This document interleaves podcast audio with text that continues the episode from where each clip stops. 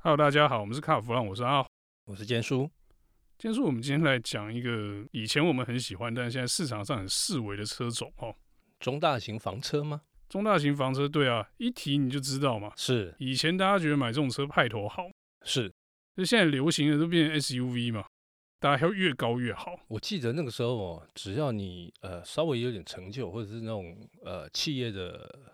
小主管、中阶主管，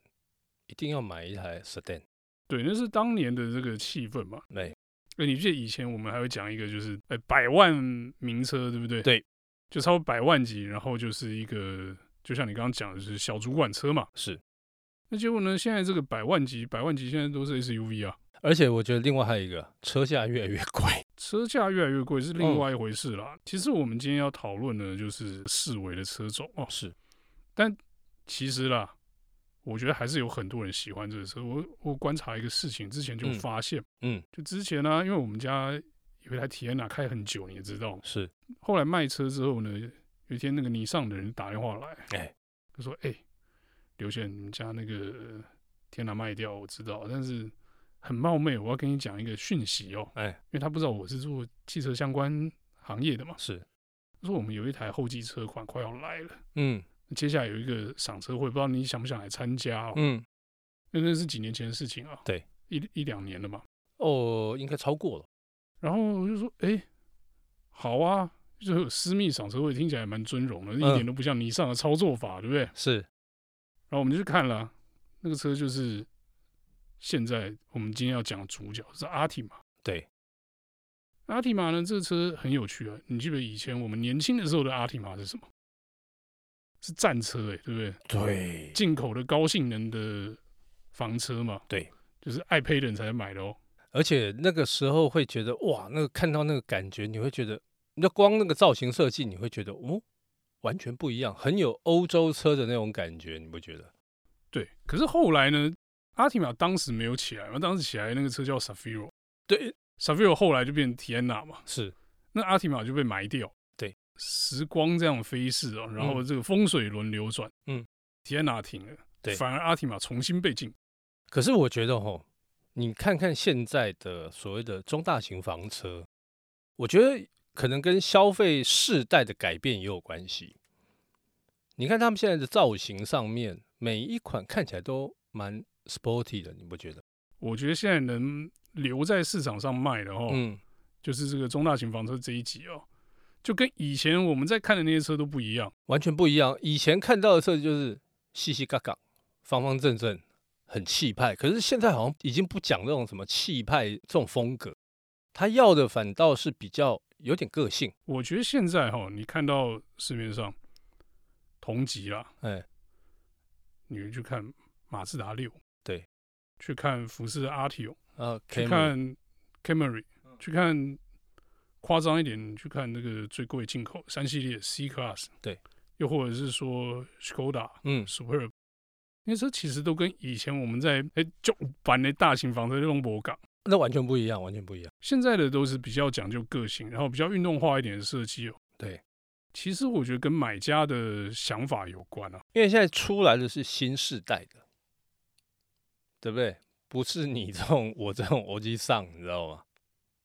年轻人他不会想要那种细细嘎嘎，因为太老。我觉得也不是老的问题啊，老人家也是有买我们刚刚讲的那些车啊，嗯，因为现在就是不流行那种细细嘎嘎了。对，不然的话，为什么现在的造型都会是这个样？汽车界也是有潮流跟流行这件事情。是，那我觉得阿提玛就走在这个流行的这个浪头上哦。嗯，以前的那个阿提玛，大家印象中的阿提玛也是运动型的。对，那现在这一代，我觉得比以前更夸张、更超过。我觉得那个线条就是，你说它真的是什么大型豪华吗？我觉得豪华这两个字比较淡、啊，嗯，它像是大型运动房车啊。比较接近这个。对，有一种这种 sports sedan 或者是说那种 Ford coupe 的味道。对，虽然说它整体的架构还是比较教室一点，但是嗯我觉得它故意用那些线条啊，去把那个车修饰的很有运动感。后来我发现哦，还是有很多人喜欢这种所谓的中大型房车。那你知道原因是什么吗？呃，这个就很难说，因为我觉得现在买这种车的人的想法跟他们都比较特别一点啊，就不是有一个什么很明显的套路可以选嘛。像买 SUV 就是我要带全家出去玩什么，嗯买中大型房车理由百百种。我后来发现哦，因为这个我有问过很多朋友，他说，呃，像我周遭有一些朋友，他们到现在五十几岁还没结婚，或者是没有小孩。他说我家里头就我一个或两个人，我不需要那么大的空间。最主要还有一个，他说我买的 SUV，我家是机械式的停车停车场，不好停。机械车位确实对 SUV 有一些限制哦，对不管是超重或者超高都是一个麻烦。那后来他看一看，他说：“那 SUV，他说又是满街跑，那我要选择一个跟它不一样的。你看，反过来了，以前中大型房车是一个趋势，流行趋势嘛，满街跑，现在不是，他反而会觉得说：‘哎、我跟人家不一样’，心里头的爽度会不一样。可是我们刚才讲那么多，你会觉得说，哎、这种车真的有那么神吗？那其实从一个销售反应上，好像就可以看到一些端倪哦。哎、你说贵的那些车，可能就有一定的买家在支持嘛。对。然后你会觉得说，阿提玛这离以前的阿提玛很远，嗯，然后也离你看你上的那个客群好像很远，嗯，但其实事情不是这样子啊、我刚不是有跟你讲说，我们去受邀去看那个私密赏车吗？是哎，你心中幻想的私密赏车可能是车藏在一个房间里面，然后可能只有十组或是呃十五组客人嘛，嗯，就不是这样子啊。我们本来想说，哎，进去是一个呃优雅安静的环境，不是。太多人慕名而来，整个展间挤得水泄不通啊哦，是哦，对，然后我就想说，这些人应该是来看热闹跟拿小礼物的吧。 我觉得这个车厉害，就是第一个，它承接了以前的大家对你上的大型房车的好印象。，对，这个我就要提一下哦，因为很多听众可能不晓得，像你看那时候之前 s e f r i o 出来的时候，他强调的是什么？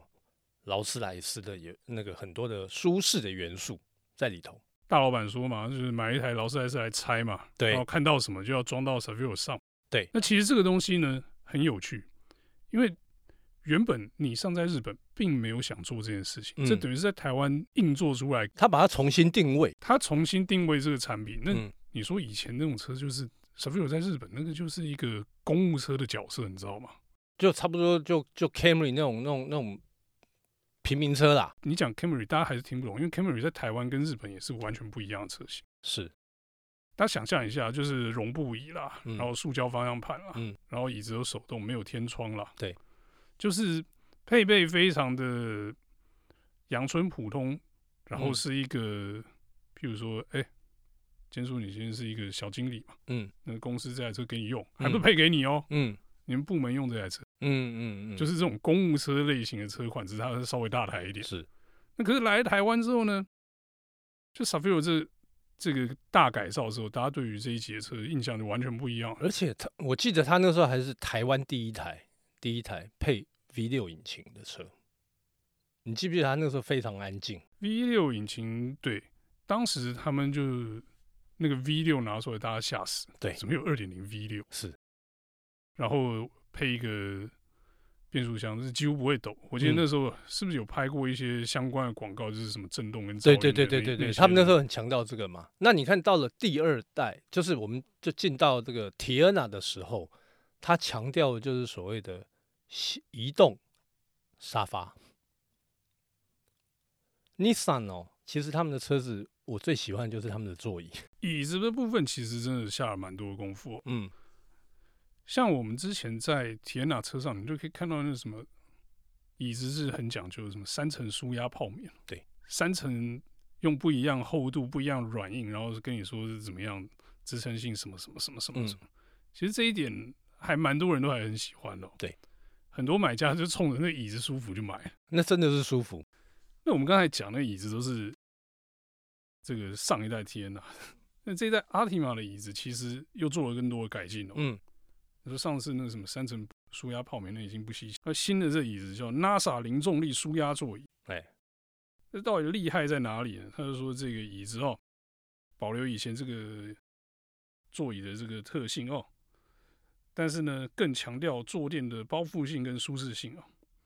然后呢，为了因应这个阿提玛的这个运动化的风格哦，它加入了一些赛车椅的元素，比如说侧边的那个包覆性提升， OK，就是把两边的那个靠垫做大了嘛。嗯那就像这个两边，当你在激烈超架的时候，哦侧向的支撑性会比以前更好哦。然后呢，坐垫的部分的形状呢也进行了改良哦，嗯，依照人的那个髋骨的形状下去修改泡棉的角度哦。所以这样讲起来的话，是整个人就是被包在那个椅子里面的。对，他就讲了，就是说哎、我们现在你的臀部底下的支撑性增加，侧向的支撑性增加、哦，然后椅背也加强了，所以呢，你就整张椅子这个到处的支撑性都很好，嗯分散那个压力点。关 OK，有些椅子不好的哈，长得帅也没用，你坐下去就是屁股痛，坐久就是屁股痛，对，或然者后是背痛。开久了，其实那个会影响开车。对，所以椅子这件事情其实是一个很值得讲究的部分。那我觉得其实尼尚从以前到现在都做得还挺好咯。是，我就说了，我们之前有天呐嘛，天呐开起来就是舒服啊。嗯，那我在想哦，阿提玛这个新的这个椅子哦，应该比那更胜一筹啊。照他这样讲， OK，那刚刚提到这个 Pro Pilot 自行安全系统哦，它增加了一个叫做 RRAEB E 的功能啊，那是什么？那就是你后方防止撞击紧急刹车系统啊。我们之前有一些人要倒车，那有物体的时候啊，倒车雷达会在那边一直响嘛，然后就哔哔哔哔哔哔一直响，然后但是它不会自动帮你刹车。那他们这一次呢，呃，这个也是 Nissan 第一次导入这样的系统，它就是碰到呃，比方说有柱子啦、墙壁啦、行人的时候，车子会自动帮你刹车，系统会自动帮你刹车。那这样的话就徒增了很多的安全性，避免不必要的一些意外发生。我觉得这个蛮好的，尤其在台湾这种地方哦，这套系统还蛮好用。对，尤其是你在倒车的时候，其实相对视野是比较不好的。对，那如果有一个这样的东西的辅助的话，其实是真的还不错哦。嗯，那你刚讲的，除了这个自行安全之外呢，其实在这个其他的科技的部分，譬如说像在动力跟底盘的部分，尼桑也是很强的哦。就是有时候大家可能久没听啊，就忘记。对，那像 Nissan，他们在过去就是有技术的日产这样的称号哦，这年轻的听众可能不晓得。那为什么会这么说呢？你看像，呃，他们有所谓的 SR 的引擎、RB 系列的引擎，而且这些都是搭载涡轮增压。那刚刚讲到 RB 的引擎，大家又觉得很陌生，就是 GTR、Skyline 系列，他们用的就是这一具引擎。所以当初在赛车场上面哦，真的是所向披靡。那演进到现在，因为呃，现在各国对于这个所谓的油耗啦，然后经济性啦、污染啦，都有很大的要求，所以 Nissan 它发展出了可变压缩的 VC Turbo。哦，那搭载在 Altima 上面的这具引擎呢，它是两千 CC 的，它拥有的马力是两百三十九匹，跟三十六点九公斤米的扭力，哎，这算大了。这个如果跟同级比起来的话，比方说像 Camry 啦，像这个呃 Skoda 啦，他们的马力都没有，他们的性能输出都没有到那么大。对，就是在马力的部分，哎毕竟这个是二点零的引擎嘛，那其他人、像 Camry 那个是 Hy Hybrid，然后又是一个 NA 的，对，所以它的最大马力倒是没那么强哦。嗯，这样的动力哦，我觉得就很符合这个运动房车的这种风格了。但是它又为了要平顺，它搭载了这个 XCVT 无弹自动变速。大家会觉得说啊，可惜 CVT。其实我个人对 CVT 也没有那么喜欢，但是呢，Nissan 的 CVT 进步了很多，它很类似我们过去所谓的自排的这种这种变速箱的感觉。没有，因为这个 CVT 哈，嗯从以前大家就觉得说 CVT 开起来很怪嘛，对因为在加速的时候它定在一个转速就不动了，嗯，那尼桑呢就觉得说这一定是个问题哦，是，因为大家会因为这样就是开不惯嘛，嗯，开不惯导致不喜欢，所以他就弄出一个模拟的变速的过程，对，就是假装我有一二三四五六七八档，它还会这个换挡之后转速会掉下来一下再拉上去哦，嗯，在这个新的阿提玛车上啊，这个 XCVT 啊，它现在模拟八速。对，那其实模拟八速就告诉你说，哎、我们至少有一个换挡的过程在哦、嗯，那中间真正重要的点，就是因为它那个变速的齿比变大了哦、嗯你的末端的这个转速可以再降降下来多一点哦、但是顺便也稍微省油一点。然后另外一点就是说，哎、让你开起来有这个传统变速箱的感觉啊。对，我觉得这个是尼桑为了这个买家的这个情感去做的一个设计。好，那我们刚刚提的这么多机械的东西哦，那我觉得这个新的阿提玛，它还有啊，比方说一些比较舒适的配备，譬如说它配了 BOSS 音响，因为这个是 Nissan 长期以来他们长期配合的品牌嘛。然后呢，它又为了要强调它所谓的这种比较运动化的感觉，它配了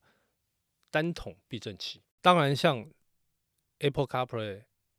Android Auto 这样的系统，它也是标准配备。所以它在这个配备方面，其实也算是诚意很高了，因为刚才 Level Two 还额外加了那个 RAB 嘛。嗯，那我觉得这个在这一级的车款啊，大嗯型的